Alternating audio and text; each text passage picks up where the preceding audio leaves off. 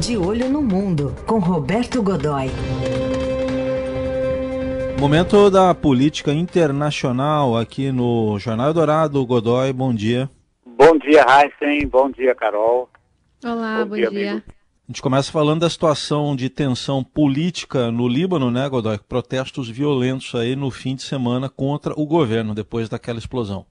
Pois é, a indignação do, da, da população com enfim, com a falha enorme do governo, não apenas a explosão revelou uma porção de, de, de situações ali. Então, a população libanesa que já vinha absolutamente eh, chocada com as revelações de, de, de, corrupção enorme, uma corrupção fantástica dentro do governo, eh, negociações corruptas no parlamento, eh, negociações de interesses com remuneração ali na base da graninha mesmo, né, dinheiro ali e tal, aquela coisa, uh, e uh, o, o, o, a ineficiência da administração, como se viu ali, quer dizer, então é, que, o, é aquela história, o, o, as, 200, as 2.750 toneladas de nitrato de amônio é, não exigem, não exigiam, não exigem, né? Quer dizer, o, o, o produto em si não exige uma estocagem em, condições extraordinárias, mas exige um mínimo, e nem esse mínimo estava sendo atendido. Uma das questões, é, uma, uma, das questões permanentemente levantadas desde o início da crise, né, da, da, da explosão, é por que, por tanto tempo, uh, por tanto tempo ficaram, ah, havia tanta, uma quantidade grande estocada por, por, ao longo de seis anos. Né? Dizer, não, é, é, não, não, é normal que isso aconteça, principalmente num país como o Líbano, que é um, um entroncamento ali na região, é, uma área de, de conexão para distribuição de mercadorias, essa coisa toda. Então criou-se ali um, uma situação muito grande. E aí o resto foi acontecendo. Por exemplo, você tem ali pelo menos 6 mil feridos, né? E 150 e tantas mortes, que já a essa altura, ontem à noite o, número já batia em 154 e a contagem continuou, né? Então, uh, e o atendimento foi muito precário, foi ruim. Uh, um dado momento, a gente tem até um, um, uma informação aqui de um ouvinte aqui, o, o Najib Dados, disse que ligou para um hospital, informações da família foi atendido por um foi atendido por um voluntário da Cruz Vermelha porque o pessoal do hospital havia ido embora. Ele não, não, não, não os funcionários não estavam administrativos não estavam trabalhando naquele momento, ou porque foram para manifestação, ou porque foram atrás, sei lá. O fato é que isso eu acho que é um, são pequenos exemplos do caos que se instalou uh, que se instalou ali, que se instalou no país. Né? Você percebe isso agora. Então, a administração, a administração vai sofrendo com a administração do país, vai sofrendo com uma crise interna. Uh, o, o, o, o, presidente Michel Aoun criou agora essa história de que não, foi um míssil, sabe? É, a essa altura já não é mais, isso já a possibilidade é tão remota de que tenha havido um ataque por que falta motivação? Por que nesse momento? Por que haveria um ataque nesse momento? Né? Quem faria? Quem faria uma coisa como essa nesse eh, agora? Por quê? Né? Dizer, não, não, não, temos motivo para isso. Hum. O, Godoy, e quando o, o, presidente Macron da França falar que né, vai enfim, promove uma reunião com vários países para todo mundo tentar ajudar de alguma forma, mesmo no meio da crise, né, o Líbano. É, eu queria que você falasse um pouquinho sobre essa liderança que o Macron está tendo nesse contexto e também do receio dessas autoridades em dar um dinheiro na mão de um político que pode ser corrupto, né? Pode não dar cabo a, ao investimento para ajudar na reconstrução do país. É verdade. O maior temor é esse mesmo.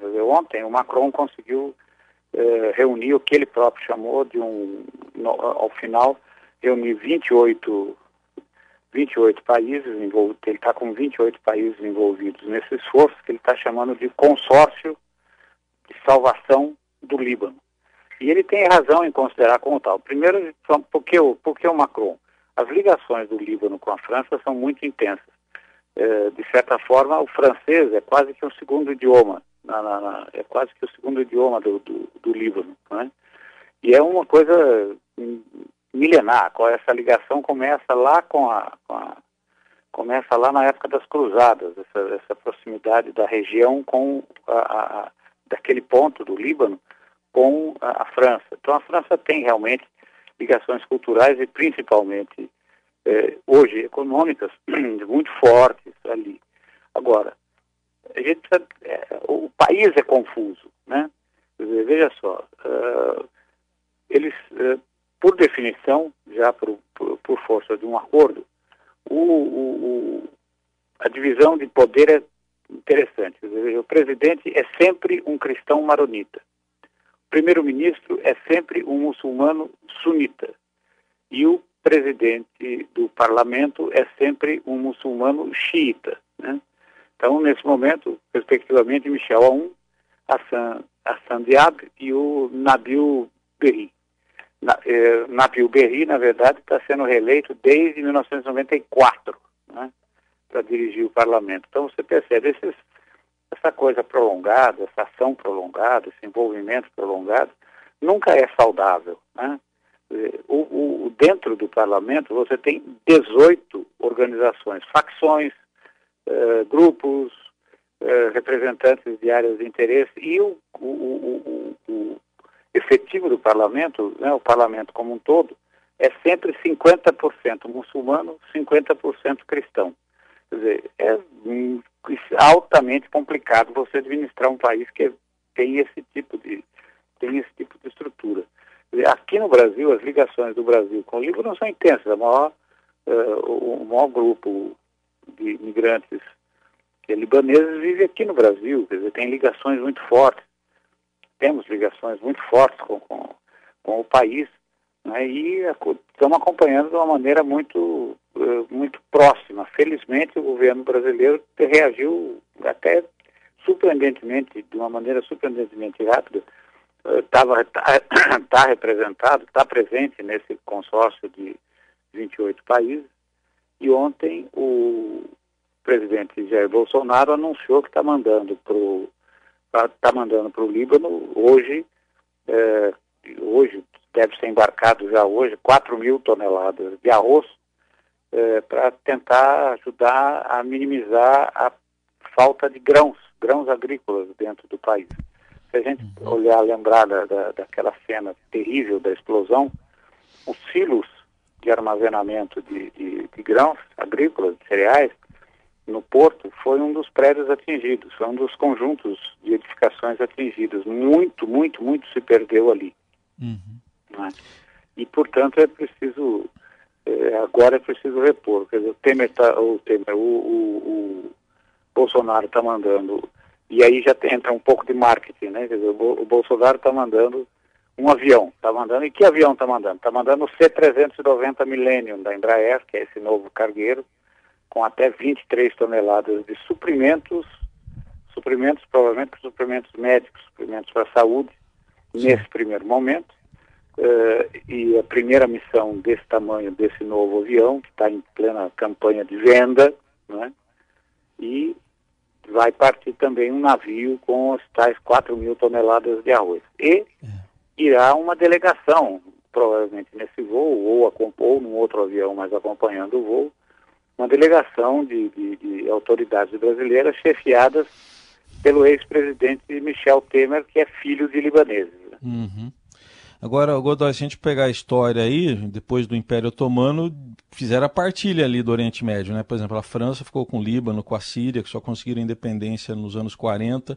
É verdade. É, é, então, as superpotências, e a França especial, também tem o seu papel e a sua parte de culpa nessa encrenca toda, né? Mas muito, muito grande, muito, você lembrou muito bem.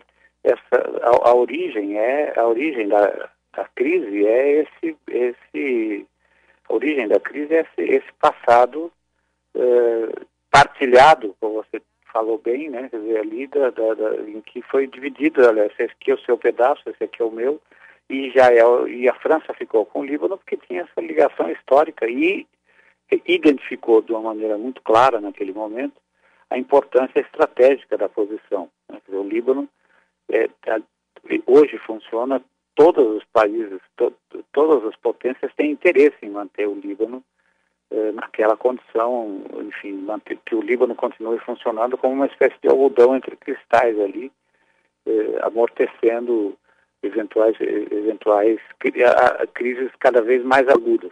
Não, não, não, tem funcionado bem, né? Quer dizer, você vê que a própria, o Líbano já se envolveu em guerra civil, já teve uma porção de problemas ali e vem vindo ali. Agora, a gente está voltando nessa história de que o ex-presidente Michel Temer, uh, e ele já disse que se sente muito honrado e que, na medida em que essa indicação venha a ser formalizada, ele vai tomar então as providências necessárias para poder chefiar essa delegação. Quais são essas providências? O ex-presidente Michel Temer é réu em seis processos aqui no Brasil e não pode deixar o país. Ele é, parte do acordo para que ele fique, para que ele saísse da cadeia quando foi detido era entregar o passaporte e assumir o compromisso de não deixar o país em nenhuma circunstância. Portanto, ele vai ter que negociar isso. O governo brasileiro, provavelmente, ao designá-lo, vai interferir junto ao Poder Judiciário para que ele possa cumprir essa missão. Né? Agora, tem uma outra história rolando aí no dia, né, que é a sexta eleição, sexta mandato, man, veja só, mandato número seis do, é. daquela figura folclórica, Carol. Quem é? Alexander Lukashenko. Alexander Lukashenko. Ele é o. Ele, sabe aquele. Sabe, é, tem uma coisa curiosa. Ele é o primeiro e único. Ele é igual ao Raymond. Raymond é sempre o primeiro e único, né? Ele é o, ele é o primeiro e único presidente da. Eu gosto do nome antigo, eu não, eu não gosto de Bielorrússia, eu gosto de Bielorrússia, né? É, ele é o, o, único presidente da Bielorrússia desde a independência. Ele já chefiava a junta, foi, uh, quando, foi, quando a União Soviética implodiu lá no, no comecinho dos anos 90, a, a Bielorrússia, logo em 91, eh, pediu, conseguiu a independência, foi criada então uma junta governativa e teve uma primeira eleição em 94. A junta já era, eh, o homem forte da junta já era, o, já era o Lukashenko, né? que ontem foi eleito com 79,7% dos votos. Quer dizer, a, a, segunda colocada, que tem um nome complicadíssimo, a Svetlana é, é, é, é, eu já ia fazer esse teste contigo. Eu tentei de manhã, não fui muito bem sucedida a falar o nome da. É, Tikhanovskaya. Ah, e, tá ó, você foi melhor que eu. Isso aqui. É. Ela teve 6,8%, que é uma loucura, porque você olha para você olha para as assembleias, para os comícios e tal, tinha muita gente nas, nas reuniões que ela promovia, e no entanto teve só 6,8%. Agora, o Lukashenko é conhecido eh, por, pela, pela, por manipular os resultados mesmo, né? Ele, esse ano, nessa eleição, ele não admitiu os observadores independentes, geralmente enviados para quaisquer eleições. Esse ano ele não admitiu, né? É, e a gente tem que lembrar que ele é uma figura folclórica ali, né? Quer dizer, é. Ele defendeu o uso de vodka e sauna para combater a Covid-19 é um negacionista, ele diz que a Covid-19 é um mais, apenas mais uma, mais uma dessas doenças que, que, que ele não usa a expressão, é, a expressão pandemia, ele usa a expressão alcance planetário. Qual é a diferença? Né? É, um país com 9 milhões de habitantes, né? e eu lembrei de uma história muito curiosa quando falamos da, da, da junta. Quando ele assumiu, antes, pouco antes de assumir o governo, a União, a, a, União Soviética tinha acabado, a, a, Federação Russa era uma bagunça gigantesca, tava, e eh, ela tinha distribuído pela, pelos seus satélites ali, a antiga União Soviética, eh, mísseis e outros, outro, principalmente mísseis de, de longo alcance, alcance intercontinental. Havia, não se sabe o número exato, mas aparentemente havia quatro deles, desses mísseis intercontinentais, dentro da, da, da Bielorrússia, do que é hoje a Bielorrússia. Bem, é, nas proximidades de Minsk, a capital. Aí, é, o que aconteceu? Eu, eu, o, governo provisório se recusou a entregar a União Soviética, é, a nova, na, a Federação Russa tinha um compromisso internacional assumido, principalmente com os Estados Unidos e tal, de recolher e desmantelar essas desmantelar esses mísseis. Eles se recusaram a entregar. Uh, e o que aconteceu? Ele manteve esses mísseis, o, o, o que fizeram os russos foram embora, mas levaram os, de, os sistemas de os detonadores, ou seja, os iniciadores. Os mísseis não serviam para nada, a não ser, estavam lá, a não ser colocar em risco um eventual vazamento ou de radiação, alguma coisa assim. É o que fez ele mais adiante, já como já é, advogou isso na campanha em 93 e em 94, cravou uh, um preço para entregar. Ou seja, ele cobrou um uhum. resgate pelos mísseis. Teria recebido 400 milhões, o equivalente a 400 milhões de dólares pelos, ah. pelo lote completo. Não foi em vodka, então? Não e finalmente foi embora, finalmente foram embora, aquele negócio todo. Agora, se isso, se, se isso de fato, é, a, a versão oficial é de que a Federação Russa só foi buscar os mísseis naquela ocasião. Não é verdade. A gente não sabe exatamente quais foram os bastidores dessa negociação, mas o fato é que, aparentemente, o companheiro Lukashenko meteu a mão em 400 milhões de dólares, dos quais o destino jamais saberemos uhum. e deve estar em algum lugar muito legal. Muito bem. Tá aí um pouco de história, né, com vodka e sauna também, de Roberto Godoy. Até quarta, Godoy. Até quarta. Um grande abraço.